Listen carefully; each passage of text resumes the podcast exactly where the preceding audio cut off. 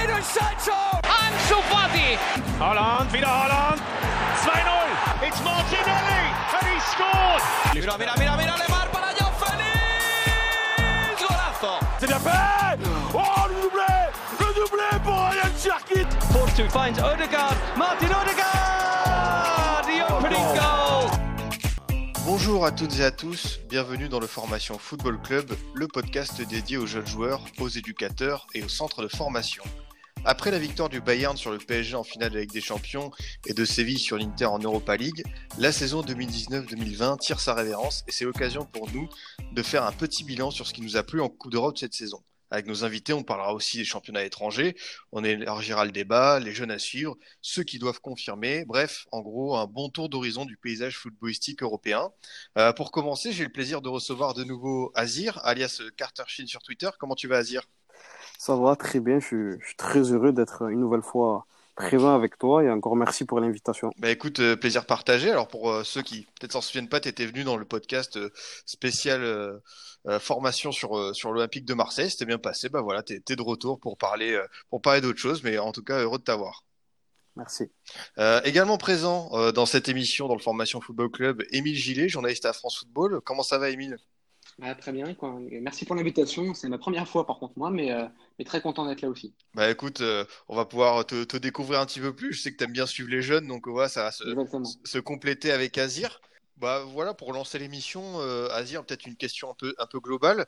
Est-ce que tu as senti, toi, au cours de cette saison, le fait de voir de plus en plus de jeunes joueurs exploser au niveau très rapidement? C'est-à-dire que on a eu des cas comme Haaland, comme Alfonso Davies, et on s'est dit directement, ces joueurs ont le très très haut niveau.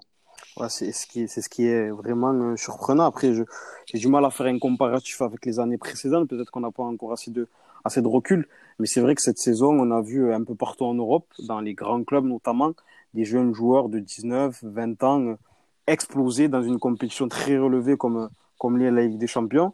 Et le point commun de tous ces joueurs-là, même s'ils n'ont pas forcément le même poste ou le même profil, mais c'est des joueurs qui sont d'une incroyable maturité. Et c'est ce qui me choque le plus concernant la nouvelle vague de, de très jeunes joueurs qui arrivent, qui déferlent un peu partout euh, en Europe, et notamment en France. Ouais, je, je suis d'accord avec toi. Tu parlerais plus de maturité physique, maturité mentale ou les deux? Les deux, les deux. euh, Des, des, par exemple, si on prend le cas d'Alfonso Davis, c'est un très jeune joueur qui vient donc euh, du Canada. Il a 19 ans, il est dans un club hyper exigeant comme le Bayern de Munich. Il a certes des qualités athlétiques très importantes, très largement au-dessus de la moyenne des joueurs de son âge, mais c'est un joueur qui a montré sa capacité à résister à une pression, une exigence, une discipline très importante comme comme l'est euh, historiquement au Bayern. Et ça montre une, maturité qui est tout simplement incroyable. C'est bien parce que tu as cité le, nom d'Alfonso Davies et justement, euh, je vais te lancer dessus, euh, Émile. On parle quand même d'un joueur qui, au début de la saison, a commencé euh, en tant que remplaçant, en tant qu'ailier gauche, et là, bah, on a un titulaire indiscutable. Certes, il a peut-être pas fait une grande finale, mais quand même, c'est la révélation de la saison en Ligue des Champions. Non, c'est clair, il a 19 ans, euh, il est titulaire que depuis cette saison. On ne pouvait pas non plus s'attendre à ce qu'il nous sorte le match de sa vie en Ligue des Champions, en finale de Ligue des Champions. Il a fait déjà un final de Ligue très bien et très très, très bon. Et puis, euh, comme tu disais, il a une grande maturité. C'est euh, euh, c'est Flick qui l'a lancé grâce au, départ de Kovac qui a replacé Alaba dans l'axe et qui a laissé plus de place à Davis côté gauche. Il y a eu cette maturité et puis cette confiance. C'est ça aussi que j'ajouterais. Il y a beaucoup de coachs et beaucoup d'équipes qui font confiance aux jeunes. Et d'ailleurs, il l'a bien rendu avec un profil euh, hyper explosif, hyper rapide, euh, tout en gérant très bien la profondeur dans son dos. En tout cas, là, gère assez bien pour l'instant. Euh, ce qui fait qu'il a donné raison à Flick de laisser titulaire. Il a monté en puissance euh, jusqu'à devenir euh, bah, la référence, à- une des références à son poste euh, en Bundesliga. Justement, je pense qu'il faut citer et mettre en avant euh, le, travail de Flick parce que, certes, évidemment, on parle de l'effectif du Bayern, pléthorique à toutes les lignes de grands joueurs, mais on parle aussi d'un adjoint qui connaissait à la base, qui vient de l'équipe nationale, qui connaît bien la formation allemande et peut-être que voilà, ça a permis au Bayern de peut-être, je sais pas si Kovac forcément aurait compté sur Alfonso Davies jusqu'au bout, Émile. Euh, absolument, absolument. Euh, il était dans, dans des idées euh, finalement assez différentes de ce que proposait, ce que proposait Flick. On s'en est rendu compte dans la fin de saison, hein, évidemment avec le chemin parcouru par le Bayern. Et ben, sans dire que ça a surpris, honnêtement, le voir exploser à un tel niveau, on sent que, je sais pas, Flick a vraiment misé sur lui, a pris un risque, on va pas se mentir, hein, titulariser, comme tu disais, un jeune de 19 ans qui n'a pas vraiment de référence en Europe dans un, des plus grands clubs euh, du monde, c'est un risque, et cette confiance, il lui a vraiment bien rendu Davis, il a, il a fait son mieux et son mieux, euh, c'est très, très, très fort. On a parlé un peu du, Bayern, il faut qu'on parle du, finaliste malheureux de cette euh, Ligue des Champions, Azir. Il y a beaucoup de choses à dire évidemment sur, sur le PSG concernant les jeunes, mais peut-être une question un peu provocante pour commencer. Est-ce que pour toi, voir le PSG perdre ses finales sur un but d'un joueur formé à la maison, c'est un simple signe ou c'est une vraie sanction avec ce but de Kingsley Coman? Excellente question. C'est symbolique en tout cas. Si c'est pas une vraie sanction, c'est compliqué à le dire, mais en tout cas, c'est symbolique qu'un joueur formé au Paris Saint-Germain, qui je crois n'a pas signé son premier contrat professionnel au PSG, euh, ou en tout cas est parti très tôt du club parisien, inscrit le but victorieux, qui enfonce le Paris Saint-Germain en finale de Ligue des Champions. Je pense que c'est tout un symbole concernant la gestion euh, du PSG par rapport à ces jeunes qui, on le sait, un vivier exceptionnel, et vous en avez déjà parlé dans, dans des épisodes précédents. Euh, L'île de France, euh, au centre formation du PSG, il y a des, des joueurs de, de, de grande qualité qui arrivent ensuite à exploser un peu partout en Europe, mais malheureusement, très peu d'entre eux arrivent à exploser au Paris Saint-Germain et le fait que Koeman marque ce but, c'est un peu, entre guillemets, je sais pas s'il le prend comme ça, mais un peu, un peu, une, un peu une revanche sur, sur ces années de formation ou peut-être la, confiance qu'on n'a pas assez accordée euh, chez les professionnels. Justement, euh, Émile, pour rebondir sur ce que dit Azir, on peut voir que bah, la Bundesliga cette saison, c'est encore euh, bien servi chez les jeunes du PSG parce qu'il y a eu Moussa Diaby, il y a Christopher Nkunku, il y a Tanguy Kouassi qui, qui arrive. Euh, voilà, enfin, en gros, la, la, le championnat allemand aime s'inspirer du travail réalisé en France en leur piquant quelques jeunes au PSG notamment. Tout à fait, parce que la formation française est, est quand même plutôt réputée, et à juste titre, elle est, elle est, elle est assez bonne. Euh, après, la, Bundesliga a des arguments euh, qui poussent les jeunes à aller vers eux, avoir plus de temps de jeu, un championnat peut-être plus ouvert qui laisse plus de, plus de temps, plus de, plus de place aux jeunes. Ça séduit et surtout ça marche. Hein. Tu as parlé d'Enkunku qui, en, assez peu de temps, est devenu euh, un des soldats de Nagelsmann, une, de, une, des révélations, malgré un Final Eight un peu compliqué. Euh, Moussa Diaby aussi à Leverkusen qui régale. Euh, je ne parle pas d'autres joueurs qui jouent ailleurs, qui ne viennent pas forcément de Paris, euh, qui, qui, sont très très bons aussi. Euh, ce, passage de Ligue 1 à Bundesliga, euh, il a fait ses preuves. C'est un pont, une passerelle qui marche très bien et qui, on l'a vu avec Kouassi, qui, donne envie à, d'autres joueurs de, prendre le même, même sillage. Et, c'est quelque chose qui marche très bien, très bien.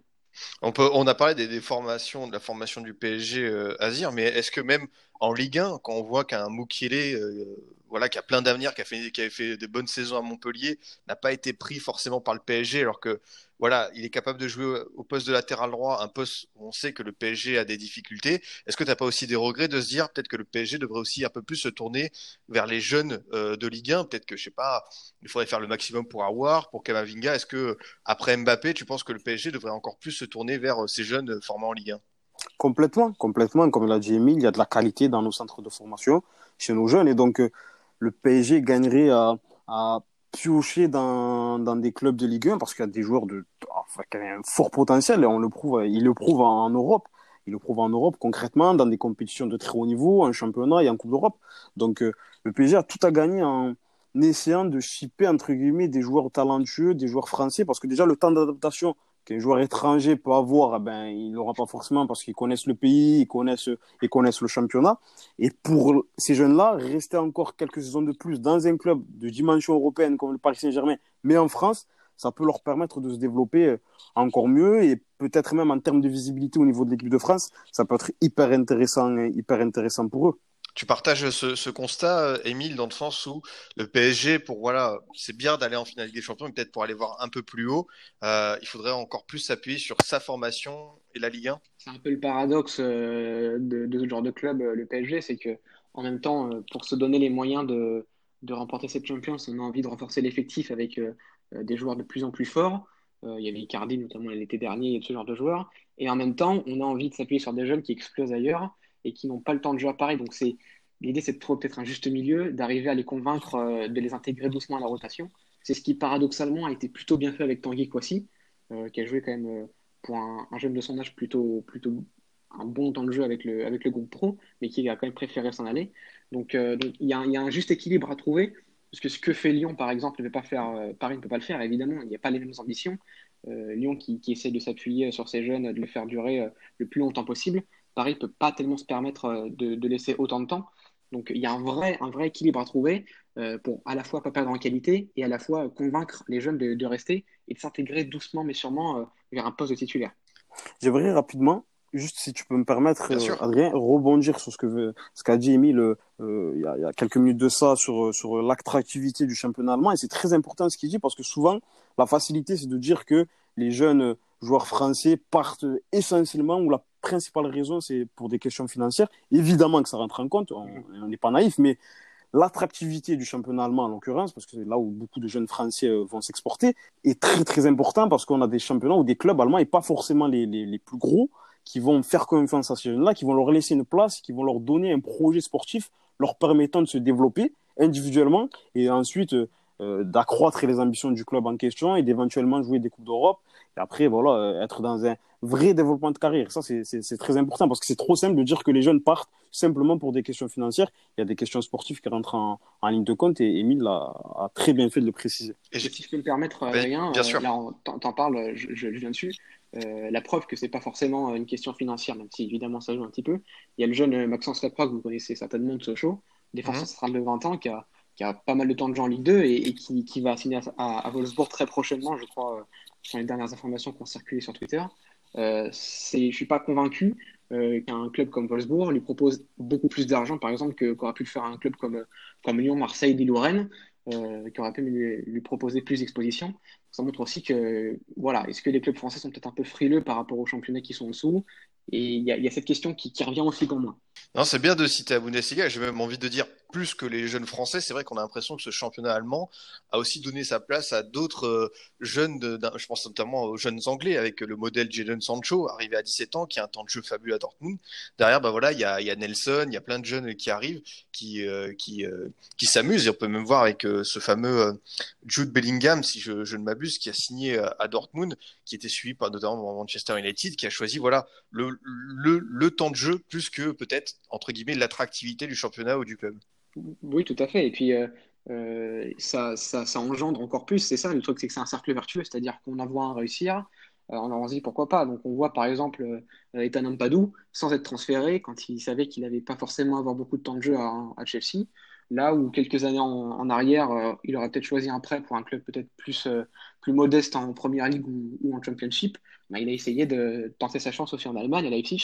Il n'a pas forcément eu énormément de temps de jeu, mais, euh, mais c'est un choix qui, se fait de plus en plus et a raison, je pense. Et justement, concernant nos clubs français qui voient un certain nombre de ces jeunes joueurs talentueux partir en Allemagne notamment, je sais pas si c'est le cas, mais j'espère en tout cas que ça l'est, que les, les dirigeants des clubs français, les directeurs de centres de formation, les directeurs sportifs, etc., euh, soulèvent cette problématique et essaient de sortir du cliché de c'est euh, seulement pour des questions financières que nos jeunes partent et peut-être euh, on a, on a peut-être une des meilleures formations euh, du monde, c'est-à-dire qu'il des formateurs qui travaillent très bien, qui arrivent à exploiter le vivier qui est présent sur le sol, sur le territoire national, mais quand il y a le passerelle vers le niveau professionnel, il y a dans certains clubs ou dans certaines situations en tout cas des blocages qu'il faut essayer de qu'il faut essayer d'arranger et que c'est pas forcément des questions financières, essayer de rentrer, faire, faire en sorte que ces jeunes-là, talentueux, puissent entrer dans un projet sportif global au niveau des clubs professionnels, beaucoup plus attrayant pour eux. Euh, c'est bien de, de souligner. Je, je vais te, te laisser la, la parole à Zir parce que pour rester sur le débat PSG avant de passer sur euh, l'OL, euh, on va parler d'un autre Titi parisien. Je sais que tu aimes bien les dribbleurs, ce genre de joueur comme euh, Ad- qui a signé du côté des Verts. On en a déjà parlé dans l'émission Ligue 1, mais je pense que c'est pas mal d'insister sur son cas. Qu'est-ce que tu penses de lui? Du fait que voilà Saint-Etienne a mis beaucoup de moyens pour le faire venir et euh, le fait d'avoir un jeune joueur qui a autant de responsabilités pour euh, sa première grosse saison euh, chez les pros. C'est une pression qui est importante sur lui. En tout cas, c'est un joueur que j'apprécie beaucoup. C'est dans la génération 2002 qui semble être une génération plutôt prometteuse. C'est mon joueur, ouais, un des joueurs, un de mes joueurs favoris. Il a vraiment un style que j'apprécie tout particulièrement, un joueur très fin techniquement. Et si, j'imagine que Saint-Etienne mise autant sur lui. En tout cas, c'est un investissement conséquent euh, pour, pour Saint-Etienne et c'est une pression qui est assez importante pour un très jeune joueur qui débute à peine chez les professionnels. Mais il semble avoir les épaules pour assumer, assumer tout ça. C'est un joueur qui a beaucoup de qualité, mais mentalement, je ne le connais pas personnellement, mais il semble assez, assez serein, assez confiant, comme un certain nombre de joueurs de, de sa génération. Tout à l'heure, on parlait de maturité. C'est ce qui me, ce qui m'interpelle chez ces jeunes-là. Je sais pas ce qu'ils ont, ce qui, comment ils ont été éduqués, comment, enfin, dans quel, dans quel climat, mais en tout cas, il y a beaucoup de, beaucoup de confiance en lui. Bon, on le verra assez rapidement euh, en Ligue 1. euh, comment, comment, enfin, au bout de, de, de, quelques mois, tu vas pas tirer de conclusion au bout d'un seul match, mais je suis plutôt, plutôt confiant quant à ses, qualités, quant à sa, quant à sa carrière, quant à ses capacités à s'imposer à l'Institution. En tout cas, il semble être dans, dans un club qui lui fait confiance. Je pense que si, euh, s'ils ont, voilà, 4 millions à la signature, apparemment, c'est, important, même si c'est, peut-être pour un club comme Saint-Etienne, c'est pas, c'est pas immense, mais pour un très jeune joueur, avoir une prime de signature comme ça, c'est, une pression supplémentaire. Il y a des attentes qui sont énormes mais je pense qu'il pourra faire une, faire une, belle saison à la Saint-Etienne. On va rester dans, la région euh, pour passer du, côté de, l'OL, euh, Émile. Euh, c'est vrai qu'il euh, y a eu cette, ce Final 8 et même le match retour contre la Juventus qui a permis de mettre un peu plus en valeur la, formation lyonnaise avec ce fameux duo Cacré-Awar. Maintenant, j'ai envie de te dire, ok, c'était très bien, mais à quoi peut-on s'attendre la saison prochaine du côté de l'OL dans sa relation avec les jeunes joueurs? Tu as le droit aussi de dire ce que tu as pensé, évidemment, de, leur performance lors du Final 8. Euh, bah pour le futur, c'est un peu l'inconnu, dans le sens où euh, euh, je pense que tous les supporters lyonnais sont évidemment très heureux du parcours et surtout d'avoir pu enfin voir ce milieu à trois euh, Guimaras Cacré Awar. mais le problème, c'est qu'on sait bien que Awar tend à partir cet été ce qui est pas plus mal avec le Fagnolet qu'il a fait, entre guillemets, ça, ça va le, revaloriser un petit peu. Euh, ça peut amener des regrets de savoir euh, quelle aurait été la saison avec lui, euh, avec Cacré un peu plus tôt, un peu plus tôt dans, dans la saison, parce que Lyon aura fini septième. Et ça donne aussi des belles perspectives pour le futur, de savoir qu'on peut s'appuyer sur, ce, sur, ce, sur ces deux milieux. Et de savoir que Cacré, maintenant, il doit plus sortir du 11. Voilà. On a vu que malgré son âge, il y avait peut-être des. je sais pas, peut-être que Rudy Garcia ou d'autres d'autres observateurs avaient des préceptes en tête de se dire voilà il a peut-être un physique un peu fluet c'est pas le plus grand euh, bon il va récupérer un peu de ballon il va se faire bouger au duel physique. Bah, c'est complètement faux on l'a vu hein. c'est le Lyonnais qui court le plus rien contre City il a récupéré 10 ballons évidemment plus que tout le monde euh, sans, parler de, son pressing constant de ses passes vers l'avant. Euh, il a un coffre énorme euh, les duels bah, écoute euh, il en perd peu. Il y a celui qui met le troisième but notamment de la tête donc tout ça, ça ces préceptes euh, ont un peu volé en éclat avec lui, et c'est tant mieux parce que ça montre que maintenant, euh, il n'y a plus aucune raison de le sortir du 11. Il doit, lui, avec Guimarães, former euh, voilà, deux membres de, la colonne vertébrale du futur de l'OL. Une colonne vertébrale dont on ne connaît pas exactement la suite. Hein. War va partir, Dembélé peut-être aussi, Memphis on ne sait pas, avec l'absence de, Coupe d'Europe. Mais au moins on sait, et c'est l'avantage qu'on peut s'appuyer sur une bonne base pour ce nouveau cycle de l'OL, nouveau cycle qui va commencer cet, cet, été et surtout l'année prochaine, puisque quasiment tout le staff sera en fin de contrat. Et c'est vraiment là qu'il faudra prendre un, un nouveau départ. C'est sûr. Euh, D'ailleurs, euh, Azir, j'ai l'impression que Cacré, c'est un profil assez singulier qu'on a dans le football français, ce, ce jeune joueur. J'arrive même pas, moi, à trouver de comparaison, tellement son style euh, est assez singulier. Moi, il m'a impressionné. Il m'a impressionné. Pareil, on revient souvent avec sur ce même mot, là, la maturité. Euh, il, débute, il a connu la Ligue 1 véritablement cette saison. Il a fait des groupes, mais euh, cette saison, il a voilà, 7 titularisations en 8 matchs en championnat. Euh, en Ligue des Champions, voilà, il a joué les, trois derniers matchs de l'Olympique lyonnais. Et c est, sa réussite, elle est intéressante, elle est valorisante parce que, comme l'a dit Emile, il casse les clichés qu'on peut avoir sur des jeunes joueurs ou des joueurs euh, avec un gabarit un peu fluide, etc. Mais les stats le prouvent et la vision, sans parler de stats, mais l'observation des matchs qu'on fait de lui prouve que c'est un joueur qui est capable d'être présent dans les duels, capable de récupérer énormément de ballons, qui est capable d'enchaîner les courses et surtout, et c'est là où je, trouve que sa qualité elle est très très intéressante, très, très intéressante pardon, et importante pour une équipe. Quand il récupère, il a toujours la volonté de jouer vers l'avant, de chercher cette passe verticale qui va casser les lignes ou qui va faire progresser son équipe, comme la passe qu'il fait face au Bayern à, à, Memphis où il récupère dans les pieds et de suite il enchaîne par une ouverture millimétrée en profondeur pour Memphis et malheureusement pour l'Olympique Lyonnais il marque pas, mais c'est symbolique de de, toutes les qualités de ce joueur et ça prouve encore une fois que l'Olympique Lyonnais a un vivier euh, dans son centre de formation qui est, incroyable et qui peut, qui doit s'appuyer sur ce centre pour, euh, pour les prochaines années. Ah, tout à fait, je, confirme, mais même euh, Emile, on a pu le voir en, en Youth League, cette équipe de l'OL euh, privé de nombreux talents. Euh, il y a des joueurs qui, y en qui est parti à Clermont, d'autres qui sont montés en équipe pro, a atteint quand même un quart de finale, euh, perdu seulement 4-3 contre Salzbourg en menant au score. Donc voilà, on peut se dire que l'OL, si les dirigeants, si le staff si Juninho décide de s'appuyer sur ces jeunes, il y a vraiment de belles choses à faire pour les prochaines saisons, notamment en Ligue 1. Exactement, tu l'as dit, la Youth League, honnêtement, il y, a un parcours qui est un petit peu cabossé cette année, mais qui est beau avec une qualification contre Saragosse grâce à Gouiri dans les, derniers instants. Pareil à l'Atalanta euh, avec, euh, Cherki et Gouiri. Là, contre Zagreb, c'était euh, contre, contre Salzbourg, pardon, c'était un, peu la marge de trop. Il y avait six titulaires en moins, comme tu l'as dit. Euh, mais malgré ça, honnêtement, euh, l'OL a tenu à dragée haute pour moi une des équipes qui avait un des plus beaux effectifs euh, de cette Youth League. Et, euh, toujours avec, euh, avec certains profils qui ont une vraie maturité. On parlait de Cacré tout à l'heure, dont c'était seulement les trois premiers matchs en Champions League pendant le Final Eight et la Juve. là, c'est pareil, on a vu des joueurs qui, voilà, qui, osaient, qui, qui, tentait des choses qui n'avaient pas peur, malgré le, score qui était de 4 à un moment donné. Euh, et puis ce qui est intéressant aussi, c'est que euh, malgré l'absence de ses titulaires, en fin de match, ça faisait rentrer des joueurs comme Djibril Dib, euh, ce qui montre qu'encore une fois, le vivier, je dirais pas qu'il est inépuisable, mais, en tout cas, il est très très impressionnant. Et à ce niveau-là, l'OL a de très très beaux joueurs devant lui, il n'y a pas de souci.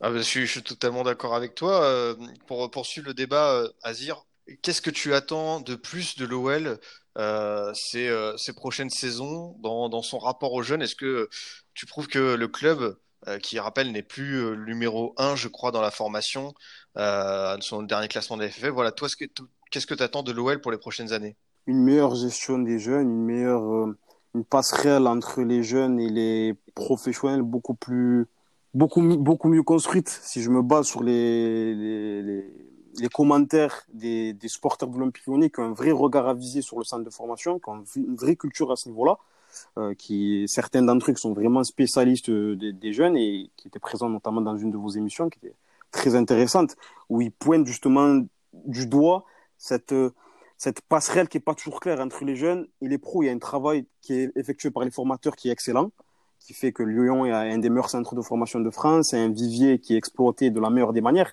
mais Ensuite, au niveau de cette passerelle, c'est pas toujours, c'est pas toujours simple. Cacré, il a 20 ans, c'est à peine maintenant qu'il débute et des supporters de l'Olympique Lyonnais en parlaient depuis, depuis un certain nombre, un certain nombre de temps.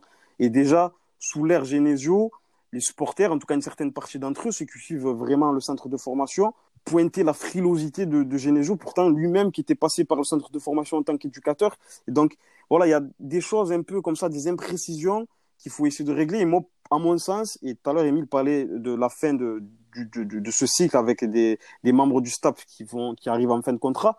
Au niveau de l'entraîneur professionnel, au niveau du staff, c'est important quand il y a un centre de formation aussi performant d'avoir un entraîneur qui épouse ces principes-là, qui a une vraie fibre et qui va venir pour euh, développer ces jeunes-là, qui va leur faire confiance, qui va pas attendre un cataclysme, qui va pas attendre euh, une pression populaire pour euh, mettre le jeune de force et limite le, le jeter au feu. Et si ça marche, tant mieux. On dira que c'est lui qui l'a lancé. Et si ça marche pas, il va le virer au bout d'un seul match. Il faut ça prenne du temps. Et malheureusement, à mon sens, peut-être l'entraîneur qui est aujourd'hui en place à l'Olympique Lyonnais n'est pas forcément la bonne personne. Et peut-être un entraîneur avec une fibre beaucoup plus attachée aux jeunes peut faire exploser tout ce, ce, tous ces jeunes-là, en tout cas un certain nombre d'entre eux. Si je peux me permettre, il y a deux choses qui sont un peu surprenantes dans cette, dans cette gestion des jeunes de l'OL. Euh, tu parlais des, entraîneurs dont Genesio.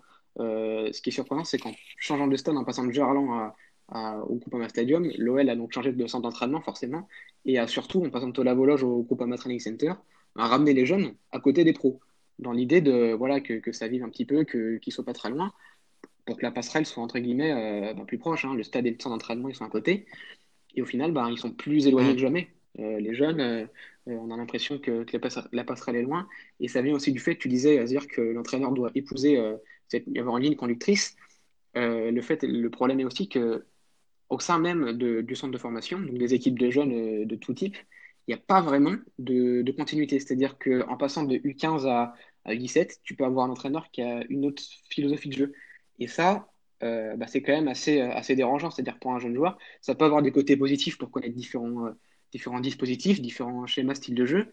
Mais euh, si on veut vraiment garder cette fibre de, de club formateur qui lance des jeunes, pour pas qu'il soit perdu, il faut, avoir une vraie philosophie commune au club qui démarre dès le plus jeune âge et qui, euh, continue jusqu'en pro.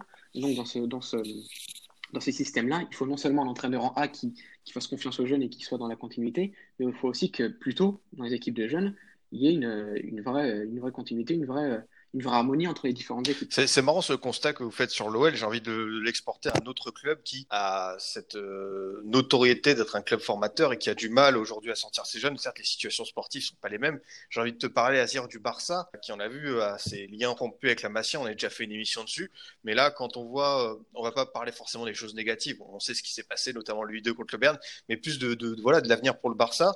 On voit un Ronald Koeman qui arrive, qui dit bon, euh, Ansu Fati, Ricky Puig, Trincao, ça c'est des joueurs sur qui je compte. Est-ce que le, Barça peut enfin prendre ce virage jeune et surtout renouer ses liens avec la Masia selon toi? Ah, le Barça doit renouer ses liens avec la Masia. Sa plus belle période, ou en tout cas une de ses plus belles périodes, euh, coïncide, euh, en tout cas est en lien avec euh, un certain nombre de joueurs qui sont issus de la fabrique, du centre de formation du, FC Barcelone. Et donc, ce lien-là historique, en le cassant, ou en tout cas en, le, étant un peu rompu, euh, ça, a pour conséquence des résultats qui sont en et surtout une identité de jeu auquel les supporters du Barça, en tout cas une bonne partie d'entre eux, ne se reconnaissent pas forcément, même si dans cette période, il y a eu, il y a eu des titres. Mais euh, un club comme le Barça, les supporters barcelonais attendent plus que des titres et veulent une, une manière qui corresponde avec euh, une identité forte qui est liée au FC Barcelone. Et c'est en lien avec la Masia où des jeunes joueurs apprennent une manière spécifique de jouer au football. Et malheureusement, ils font toute leur classe au sein du centre de formation. Et après, arriver, comme on disait tout à l'heure, euh, à la passerelle vers le, monde professionnel, vers l'équipe première, il y, a, il y a ce blocage. Il y a un entraîneur qui ne fait pas forcément confiance aux jeunes, qui n'a pas véritablement de projet pour ces jeunes-là, pour les intégrer petit à petit en équipe première. Euh, et Ronald Koeman a le devoir, je dirais, de, de, de renouer ce lien avec, avec la Masia pour, pour les années futures, pour le, pour le bien-être du Barça. J'imagine que, que Émile, le, constat est partagé euh, chez toi. C'est vrai qu'on parle souvent de cette identité de jeu, cette qualité technique, et euh, ça se retrouve pas forcément aujourd'hui en équipe première euh, du côté du, du, Camp Nou.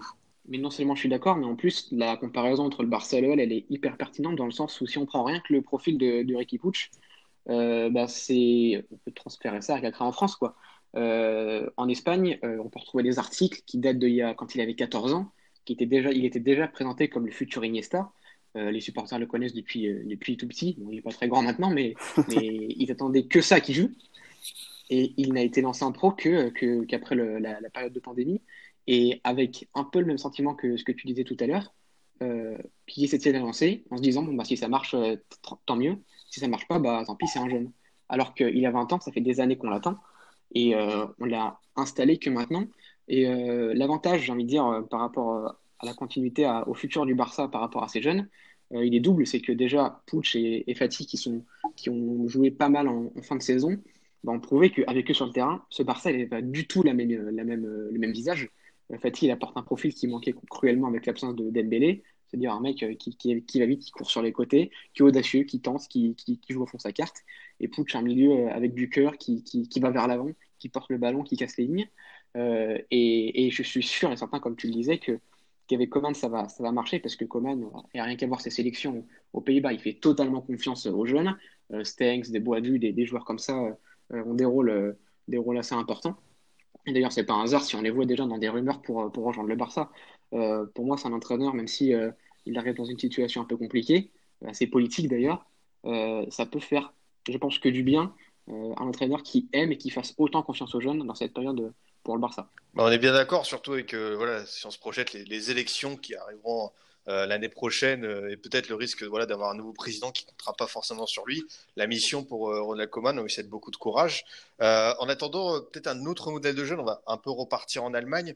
C'est pour parler d'un demi-finaliste, c'est Leipzig, voilà, club qui ne cesse de monter, qui a atteint le dernier carré avec des champions. Je vais te demander, Azir, est-ce que selon toi, le club euh, doit dépasser cette limite du modèle de scouting de jeunes et euh, voir un peu plus loin Ou est-ce que selon toi, c'est la bonne méthode pour euh, Leipzig de continuer, notamment avec son club de Salzbourg, pour voilà, repérer les jeunes, les former, faire la post-formation, les faire grandir avant de les vendre? Ça, c'est quelque chose en tout cas qu'ils ne doivent pas perdre. C'est ce qui leur a permis d'atteindre le, très haut niveau, au niveau du championnat national et maintenant Ligue des Champions avec cette demi-finale.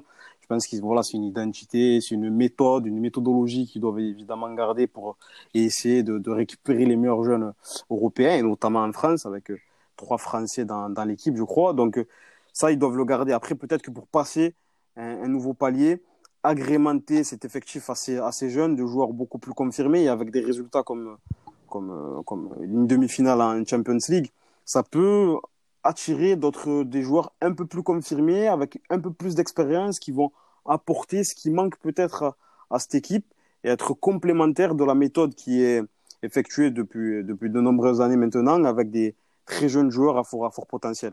Émile, tu, rejoins ce, constat, on a pas un peu la, la, valeur de la Bundesliga, ce championnat qui fait autant confiance aux jeunes, et Leipzig, euh, bah voilà, ça a tout à fait sa, place dans ce modèle, si ce n'est plus. Oui, tout à fait. Euh, tu disais à dire, il n'y a pas vraiment, de... il faudrait des joueurs expérimentés, c'est vrai. Il n'y a pas un joueur qui, est, pas un titulaire qui a plus de 30 ans, et c'est Goulakchi, c'est le gardien. Euh, mais c'est aussi peut-être la difficulté de, de, ce, de ce club, de la philosophie de Nagelsmann. C'est un dispositif très hybride. Euh, on l'a vu par exemple avec Tyler Adams, l'américain de 21 ans. Euh, à la base, il est milieu défensif, mais Nagelsmann l'a fait, l'a fait rentrer euh, en championnat ou en Champions League un peu partout. Il peut jouer latéral, milieu, un peu plus haut. c'est quelque chose que des joueurs expérimentés passer comme ça d'une équipe assez classique, j'allais dire, un, un dispositif assez novateur, assez hybride comme celui de Nagelsmann, ça peut faire un peu bizarre. donc c'est peut-être l'équilibre aussi que doit trouver Leipzig pour pouvoir intégrer des, des, des, joueurs plus expérimentés. mais pour moi, Leipzig chez demi, elle, euh, j'allais dire, elle démarre un nouveau mm -hmm. cycle. Euh, voilà, Werner est parti. Euh, peut-être que Sabitzer va s'en aller, on ne sait pas, je ne sais pas exactement. Mais en tout cas, il y, a un, il y, a un nouveau cycle qui part, qui a priori a l'air assez audacieux. À voir comment, comment les joueurs qui s'en vont vont être remplacés. On a vu qu'il y avait Wang qui était arrivé. Est-ce qu'il va y avoir d'autres, d'autres, d'autres recrues? Parce que je sais que Chic, par exemple, part en, revient en prêt à, à, à, la Roma. Donc, ouais, il y a ce genre de choses. Euh, les prêts, c'est, une solution intéressante pour voir si le joueur est apte à se, fondre dans ce dispositif. Donc euh, oui, au niveau du recrutement, au niveau du scouting, comme tu le disais, je pense qu'il y a une vraie, euh, stratégie à avoir pour pouvoir passer un cap euh, et pour pouvoir offrir à Leipzig euh, bah, un nouveau statut de, de, passer de, voilà, de continuer l'évolution de Plastic Club à, à grande Europe. Quoi. On a parlé de, de, ce modèle Red Bull et comment ne pas dire quelques mots sur Erling Haaland, voilà, sensation de la première partie de saison et un peu plus même euh, jusqu'au au, au confinement.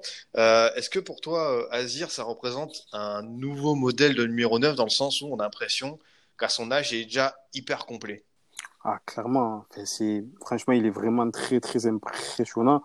Et il a toutes les qualités techniques, athlétiques, euh, mentales pour être euh, l'un des avant-centres majeurs sur le plan mondial pour les 10-15 prochaines années. Euh, faire un début de carrière aussi tonitruant, c'est extrêmement rare. Et en plus, mentalement, c'est, c'est, je ne le connais pas personnellement, évidemment, mais de ce qui, de dégage, il dégage une sérénité, une confiance et surtout une envie de progression, de travailler, de faire toujours plus. Et ça, c'est, c'est la marque des, des très bons joueurs, des champions, des plus grands.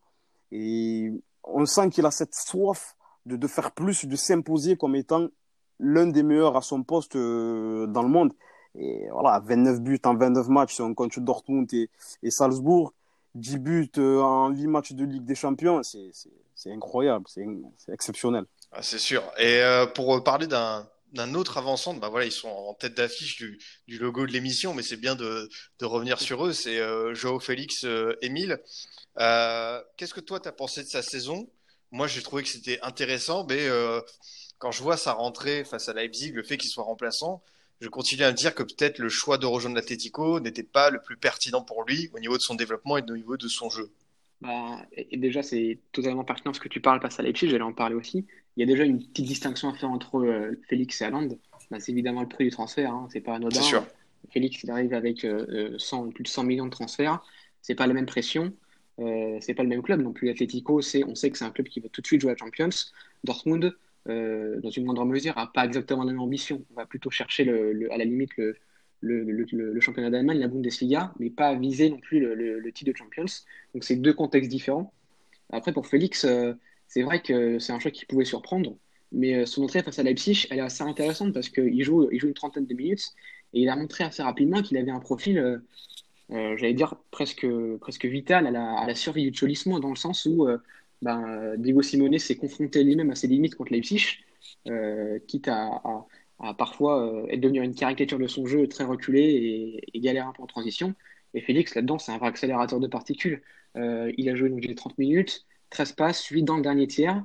tout en gagnant 100% de ses duels. C'est un profil qui est assez intéressant parce qu'il n'a pas ça dans son équipe Simone. il essaie de mettre Llorente en faux neuf, mais, mais Félix est évidemment beaucoup plus rapide, beaucoup plus dribbleur, beaucoup plus dribbleur, pardon, tout en étant plus mobile et, et compliqué à, choper et, et, un joueur entre les lignes que, que par rapport à, à Diego Costa ou Alvaro Morata. Donc c'est c'est un choix qui aurait pu aurait pu surprendre, dans le sens où je pense que son profil aurait mieux collé à d'autres clubs directement au niveau de l'adaptation. Mais je pense que euh, le fit euh, à moyen terme pourrait fonctionner parce que vraiment, il a il a le profil euh, qui manque à, ce, à cet Atletico pour, bah, pour se renouveler, pour ne pas s'enfermer dans, dans, cette idée du cholismo. On a, on a qu'à le voir avec Carrasco aussi, qui revient de Chine et qui, en quelques mois, est devenu un titulaire indiscutable à l'Atletico en, devenant un joueur très important par son côté sa vitesse. Mhm. Et Félix apporte ça aussi, apporte cette jeunesse, parce qu'évidemment, ça vieillit aussi un petit peu, euh, même si on a réussi à faire une bonne transition à l'Atletico. Donc je pense qu'il va avoir un, rôle euh, en prenant la confiance encore plus important et, euh, et, il, doit, il, doit, il doit confirmer à ce niveau-là. Toi, Azir, Joao Félix, c'est le genre de joueur que, que tu apprécies ah, énormément. C'est des joueurs qui, dans ce football un peu aseptisé, pardon, qui prennent des risques, qui, qui tentent et qui, même si euh, ils vont avoir un peu de déchets de temps en temps, même si c'est un joueur qui est, très très à l'aise techniquement, donc euh, euh, voilà, il n'en a pas beaucoup, mais voilà, il va continuer à tenter. Et comme l'a dit Emile, il a un profil qui n'existe pas à l'Atlético Madrid et ça peut être une vraie plus-value pour l'équipe. Et même si sa première saison est globalement moyenne, ou en tout cas irrégulière, il a été un peu sa progression a été un peu euh, ralentie par, par quelques blessures. Il faut pas oublier que c'est un très très jeune joueur. C'est vrai que le prix de son transfert fait que les attentes sont très importantes et surtout les performances qu'il a réalisées au Benfica font que euh, tout le monde s'attend à ce qu'il ait des stats euh, énormes. Mais bon, voilà, ça reste un jeune joueur, aussi talentueux soit-il, et donc ça peut, pour certains d'entre eux, prendre un certain nombre de temps. Là, ça fait une première saison où on va dire il, digère un peu la, méthodologie de, de, Simeone qui est assez particulière, qui est pour un joueur euh, plutôt fin techniquement, qui aime avoir le ballon, n'est pas forcément aisé. Mais il a fait, il a fait quand même 27 matchs, je crois, une, vingtaine de titularisations. En Ligue des Champions, il a mis trois buts en quatre titularisations. C'est pas mal. Son entrée face à, à Leipzig, il a montré, comme l'a dit Emile, beaucoup, beaucoup de qualité. Voilà, il faudra qu'il gagne, gagne pardon, en régularité et même si ce passage à l'Atlético Madrid dans une équipe qui, au niveau du style, n'est pas forcément à vue d'œil euh, le plus adapté à son profil, va lui permettre de gagner en expérience et d'agrémenter son jeu par rapport à sa capacité à défendre, à répéter les efforts. Et donc, euh, ça sera, à mon sens, forcément bénéfique pour la suite de sa carrière. Et je suis pas, je suis pas si inquiet que ça, même si c'est encore un très jeune joueur. Hein, je, on va pas faire d'affirmation maintenant, mais c'est une saison peut-être un peu compliquée, mais ça lui servira. Ça, ça peut être que bénéfique parce que je, je, suis en train de penser à, au fait que Papou Gomez, euh, il a joué plusieurs années avec, euh, avec euh, Diego Simone aussi à San Lorenzo, où c'était un jeu un peu différent, puis à Catane. Et il voulait aller avec lui l'Atlético. c'est un joueur qui, au début, Papou Gomez était plutôt bah, paresseux, qui n'avait pas vraiment envie de jouer comme, comme Simone lui, lui demandait. Et il s'est rendu compte après donc ça lui a servi. Aujourd'hui, on se rend bien compte que euh, Papou, il fait, c'est un profil, euh, on va dire, un petit peu similaire à Félix dans le sens où voilà, c'est un dribbleur jeune, euh, assez, assez petit. c'est un mec qui va faire beaucoup d'efforts défensifs, qui va beaucoup descendre. ça, quoi qu'il arrive, Joao Félix, même si forcément ça marche pas énormément à, à l'Atletico, si la greffe ne prend pas, quoi qu'il arrive, ce travail-là, il gardera et ça lui servira pour le reste de sa carrière, c'est certain. Ah bah, on, est, on est bien d'accord. C'est bien parce qu'on a fait pas mal de, tours de, clubs européens, tout ça. J'ai envie de, de, vous interroger sur un autre club, peut-être partir du côté de l'Angleterre. On s'est pas forcément rendu. C'est Arsenal, avec euh, ce qu'a pu faire Mikel Arteta dans des conditions assez particulières, remporter une FA Cup, euh, notamment avec euh, voilà des, jeunes comme Saka, Pepe aussi qui reste qui reste assez jeune. Je voulais te savoir si pour toi, Azir, on peut revoir Arsenal au haut niveau, au très haut niveau européen, en, se, basant sur euh, ces, jeunes-là.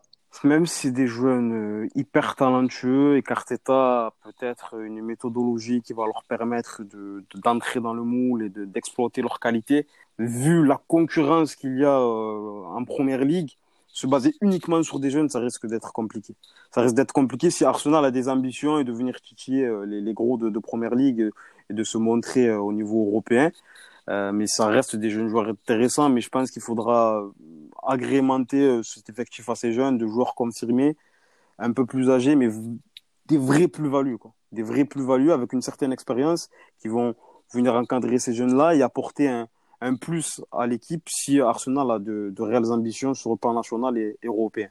Tu partages euh, ce, constat, Émile, dans le sens où, dans une première ligue qui dispose de beaucoup, beaucoup de moyens financiers, Arsenal n'a peut-être plus les moyens de lutter sur ce plan-là. Par contre, au niveau de sa formation, on peut voir que euh, ça fonctionne très bien et c'est peut-être une piste bah, pour, euh, pour les prochains mois, pour les prochaines saisons. Oui, tout à fait. Et puis, plus que, que de parler d'âge, ça va être aussi de recruter en fonction du, tempérament euh, des, joueurs, des jeunes joueurs parce que euh, on voit que des, jeunes comme Saka, il s'est parfaitement. Il joue, on lui dit de jouer. Tu joues latéral, il joue latéral. Tu joues attaquant, il joue attaquant. Il marque des buts, il passe. Euh, il y en a d'autres pour qui ça a été plus compliqué. Je pense, bon, Gendouzi fait une, saison correcte, mais au niveau du, de la vie de groupe, sur la fin, ça a été un peu compliqué, on le sait. donc il va falloir trouver la formule pour Arteta. Mais je pense que qu'il a, bon, on l'a vu, il a déjà gagné une coupe. Euh, et les images de Lies euh, trahissent ça, c'est qu'il a l'air d'être très bien avec son groupe.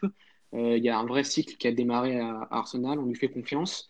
Le, le, contexte autour, de, autour du club n'est peut-être pas le plus propice pour lui, mais je pense qu'il est concentré, il sait ce qu'il a à faire, il a une bonne base de joueurs un petit peu expérimentés et puis de, donc de jeunes.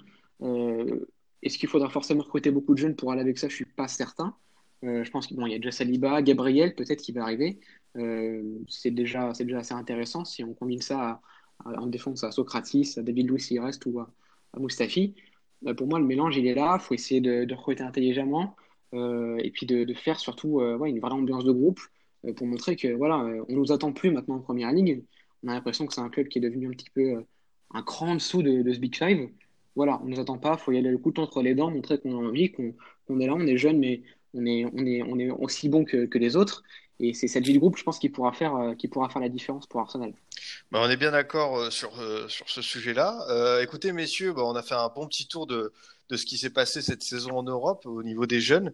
Est-ce que, avant de passer au Scoot Time, vous avez quelque chose à, à rajouter? J'aimerais revenir rapidement bien sûr. sur, sur Jules Koundé. Ah oui. Qui, euh, donc, euh, ça fait... tu, me fais, tu me fais La plaisir. connexion. Tu me fais, tu, tu, me fais plaisir. Alors, ah ouais, oui. on en a, en, tant que... en tant que Bordelais, évidemment, on en a, par... on en a parlé dans l'émission sur euh, les, les, les, pépites à suivre de la Ligue 1 et les petits gabarits. Mais euh, je pense qu'on peut remettre euh, une petite euh, couche, si je puis le dire ainsi, de Jules Koundé, parce que si je puis me permettre, enfin voilà, le joueur arrive à Séville en, en tant que, que remplaçant. Il démarre parfois arrière droit. Lopetegui finit par l'installer avec euh, Diego Carlos en défense centrale et on voit un joueur qui réussit des grandes performances face à Atletico, au Barça et là sur ce final 8 euh, de, de l'Europa League en Allemagne, euh, que ce soit face à Manchester United, même si ça a été compliqué contre Partial, mais surtout sa finale contre l'Inter, voilà, c'est un bel accomplissement pour ce jeune joueur qui, on le rappelle, n'a qu'une seule sélection en tout chez les jeunes en équipe de France. C'est impressionnant, c'est impressionnant. C'est dire le vivier déjà qu'on a au, mm. au, niveau des défenseurs centraux, et un épisode d'ailleurs que vous l'avez fait, là, fait là-dessus. Euh, c'est impressionnant parce que, et, comme tu as dit, il a, il a eu des débuts un peu, pas compliqués, mais en tout cas, il était, il pas forcément directement la confiance pour être, pour être titulaire. Au final, il termine avec 25 euh, titularisations en 29 matchs, et ces derniers matchs là en Coupe d'Europe, euh, c'est une sérénité, c'est une, une confiance, une qualité technique dans la relance c'est beaucoup d'intelligence. C'est vraiment le profil euh, de défenseur, euh, de défenseur que j'apprécie particulièrement. Et le voir réussir comme ça, euh, faire une très belle saison et terminer champion d'Europe, vainqueur de, de l'Europa League avec Séville, c'est plaisant. Surtout que, pour revenir rapidement sur une polémique qui avait qui a un peu fleuri sur Twitter où un éditorialiste d'un média décrit Jules Koundé comme étant un joueur un peu maladroit qui se qui se base uniquement sur ses qualités athlétiques, alors que c'est un joueur plutôt qui fait 70 kilos, je pense, euh, plutôt plutôt fin, qui justement brille dans les duels grâce à son sens de l'anticipation et qui fait euh, euh, gagner des mètres à son équipe grâce à sa qualité de relance. Et des défenseurs comme ça, c'est forcément plaisant. C'est un joueur qui, qui, connaît ses qualités, qui les optimise au maximum. On a l'impression, parle de ce sens d'anticipation, ce timing, que ce soit dans les airs ou même, ou même au pied. Hein. Il n'y a rien qu'à avoir son, son sauvetage sur la ligne en finale. Euh, il est là où il faut, quand il faut, et il fait le geste juste. Euh, c'est souvent comme ça avec lui. Euh, j'ai regardé ses stats avant de l'émission en finale. il fait aucune passe longue et que des courtes. Ça montre bien que voilà, il va, il va pas chercher à, à, prendre des risques inutilement. Il, fait ce qu'il fait, sait faire, il le fait très bien. Il joue là-dessus. Lopetegui évidemment lui demande, j'imagine, hein, et, et, très très propre. et ça n'augure que, que du bon pour l'avenir. Ah bah, je, ne peux que partager euh, vos avis dessus et même je, rajouterai par rapport à sa période bordelaise. J'aime bien quand voilà il y a un jeune joueur qui, qui arrive à progresser, quand on sent une vraie progression. Peut-être ce qui manquait à Koundé, des fois c'était des, fautes de concentration. Peut-être que les auditeurs bordés s'en souviendront, mais par exemple contre Monaco euh, lors de la des premières journées la, la saison. Euh, euh, il, y a, deux ans, il avait, il avait voilà coûté un but parce qu'il avait fait une petite faute de concentration. Là, je trouve que c'est un joueur qui de la première à dernière minute toujours vigilant, euh, prêt à, intervenir. Euh, comme tu l'as dit, dans les relances, c'est propre, c'est efficace, peut-être des fois pas beaucoup de prise de risque, mais euh, par rapport à la concentration, Jules Koundé a encore euh, franchi une belle étape et bah voilà, on, on, peut être un peu chauvin et espérer que bientôt on pourra le voir du côté de Clairefontaine, pourquoi pas? Mais il mérite, en tout cas, c'est ça. Bon, bah écoutez, après ce petit point Jules Koundé qui fait forcément plaisir, euh, je, on va passer au, au scoot time. Euh, bah écoute, comme c'est la première fois que tu viens dans le Formation Football Club, Émile, on, on, va commencer par, par toi, à toi l'honneur. Alors voilà, le concept, les auditeurs savent de, de, quoi on parle ici dans cette chronique. C'est tu nous présentes tout simplement un jeune joueur méconnu euh, et qui mériterait, selon toi, d'être plus mis en avant. Alors voilà, euh, quel joueur as-tu choisi pour le Formation Football Club? Euh, J'ai hésité un petit peu entre, entre un Français et un, un étranger, mais je vais partir sur l'étranger. Euh, je pense que ceux qui ont, ont vu la Youth League ces dernières années ou même la Champions cette année le connaissent un peu, c'est Dominique Zobozlai de, de Salzbourg. Mm -hmm. euh, c'est un pur produit de l'école Salzbourg. Il n'a pas été formé là-bas puisqu'il est hongrois et qu'il euh, vient de la Hongrie où son, père avait fait une académie. Euh, mais il a joué à Liefering, il a monté les échelons un par un jusqu'à devenir titulaire indiscutable à Salzbourg. 19 ans, cette année c'est 12 buts et 18 passes décisives, dont 8 buts et 11 passes après la, pandémie du Covid. ce qui montre que voilà, euh, il est revenu très fort. Euh, il a la qualité de pouvoir jouer à, à plusieurs postes. Ce qu'il préfère, lui, c'est, c'est, on va dire, milieu offensif gauche dans un 4-2-2-2, ce que joue actuellement à Salzbourg. Il peut jouer 8, il peut jouer 10, il peut jouer milieu gauche. Euh, c'est un joueur, euh, on peut dire un joueur élégant, euh, toujours à tête levée, le port altier, qui cherche à aller vers l'avant. On parlait tout à l'heure, le joueur qui, aime jouer vers l'avant tout de suite, à peine la balle récupérée. C'est toujours un régal, en plus de presser. et puis, que dire d'autre, sa qualité de coup franc, évidemment. Je sais pas combien on a marqué, je me suis pas amusé à compter parce que je n'aurais pour un, petit moment. Euh, il aime bien, il aime bien mettre des, mettre des goals Franchement, c'est assez impressionnant. Euh, ces highlights sur YouTube, c'est un régal. Et du coup, euh, question habituelle, mais si dans le style, le, le, le, profil, tu devais le comparer à un joueur un peu plus âgé, expérimenté, pour donner un, un aperçu aux auditeurs, ce serait qui? C'est une bonne question. Euh, J'ai envie de dire que c'est un, c'est un petit peu un, dans l'idée un, un Thiago mais en, j'allais dire, en, en, plus grand et plus offensif. C'est-à-dire que par son poste, il va s'affranchir des, des, des, des, postes défensifs et du jeu sans ballon défensif. Il va vraiment se concentrer, lui, sur la, création. Euh, ça peut lui arriver de jouer bas pour récupérer les ballons. Il presse beaucoup, il est très généreux dans l'effort. Mais, euh, mais voilà, derrière, il va, il va être très, euh, très efficace. Au, niveau de, au niveau du jeu de passe et de la, vision du jeu, je le comparerais à Thiago. Et après, au niveau des coups francs, on peut parler d'un, on peut parler d'un Juninho, je pense peut parler d'un Juninho parce que sa frappe, elle a, quelque chose de, de Juninho-esque, honnêtement. Peu de, j'ai vu des vidéos, j'ai vu des matchs. Euh, beaucoup de gardiens ont du mal à la voir partir, à essayer de l'arrêter, à essayer de l'anticiper.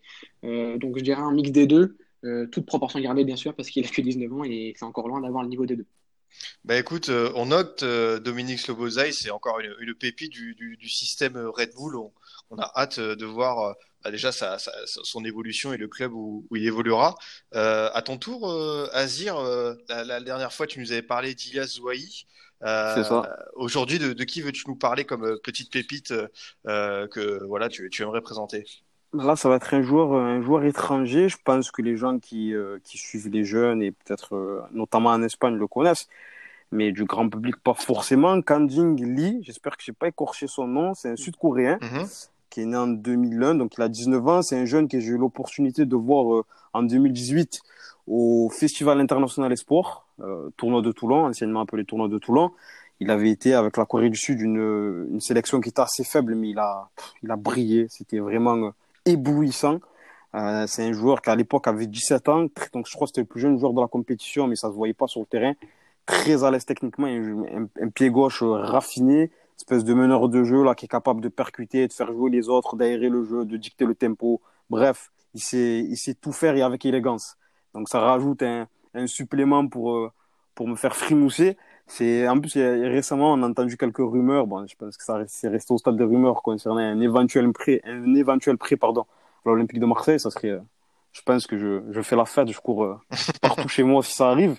Mais euh, ouais, c'est un joueur, c'est un joueur euh, fabuleux. Au niveau du, bon, il a pas eu beaucoup de temps de jeu à Valence. je crois qu'il a voilà trois titularisations. Il a voilà pas beaucoup de temps de jeu avec l'équipe première. Il a seulement inscrit bon seulement deux buts en trois titularisations. Ça fait cette saison en Liga. Je sais pas de quoi il fait son avenir. Euh, Valence c'est un peu compliqué. Euh, je sais pas où, où, il, va, il va atterrir, mais en tout cas le club qui le récupérera fera une, je pense une, une belle affaire. Il a peut-être l'avantage aussi de, du départ de Ferran Torres qui lui libérera peut-être un petit peu de temps, même si le, c'est vrai, le contexte n'est pas, pas, favorable à Valence, ça c'est clair. Bon, et bien du coup, euh, oui, c'est vrai que la situation à Valence, notamment on a pu le voir dans la gestion du, jeune Ferran Torres, n'est pas évident. Euh, du coup, tu aimerais le comparer à qui, euh, euh, Azir? Au niveau du profil, vu qu'on est un peu à Valence, je dirais, euh, là, je dirais comme ça, David Silva. Hum. David Silva, dans sa capacité à combiner, déjà le pied gauche, dans sa capacité à combiner dans les petits espaces, et également euh, de, porter le ballon, de porter le ballon, de faire briller. Il brille en faisant briller les autres. Et c'est, voilà, peut-être que dans le profil, ça serait, euh, comme ça, je dirais peut-être da, David Silva. David Silva, ils ont le pied gauche euh, qui vont, ont en commun, Valence en commun, leur qualité technique en commun, petit de taille, mais très très à l'aise techniquement, des milieux de terrain de poche comme ça qui, qui régalent. Euh, donc voilà. Ben écoute, euh, merci Azir euh, pour, pour cette présentation euh, assez complète. merci aussi d'être venu dans l'émission à, à, à, toi et à Emile. voilà, quelle est ton actualité pour les prochaines semaines, Azir? Ben, toujours le suivi des jeunes de l'Olympique de Marseille. Donc là, le championnat N2 a repris. Donc la semaine dernière, on était à hier pour hier ouais, mais une défaite de la réserve de l'Olympique de Marseille. Donc voilà, toujours un suivi assidu des jeunes de l'Olympique de Marseille, des jeunes euh, du département des Bouches-du-Rhône, de la région.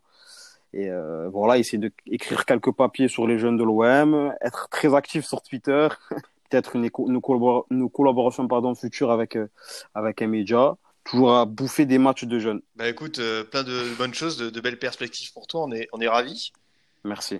De ton côté, Émile, quel est le, le, programme à venir avec, avec France Football? La Champions, c'est fini, ça y est. On a eu un programme euh, assez copieux, on va pas se mentir, pendant un, un mois. Donc là, la Ligue 1 est repartie. Euh, on va voir, on va suivre, on va suivre tout ça assidûment. Il y a des jeunes joueurs qui, qui percent, il y a des beaux matchs, il y a des, il y a des joueurs à suivre. Donc on va essayer de suivre tout ça de près. Voilà. Bah écoute, avec grand plaisir. Merci beaucoup, messieurs, d'être venus dans Formation Football Club. Merci à toi, Merci un vrai pour plaisir. Merci beaucoup. Plaisir partagé. De mon côté, chers auditeurs, je vous dis à la semaine prochaine. Vous pouvez toujours nous écouter sur Deezer, Spotify, SoundCloud, iTunes et Google Podcast. À très vite pour une nouvelle émission du Formation Football Club.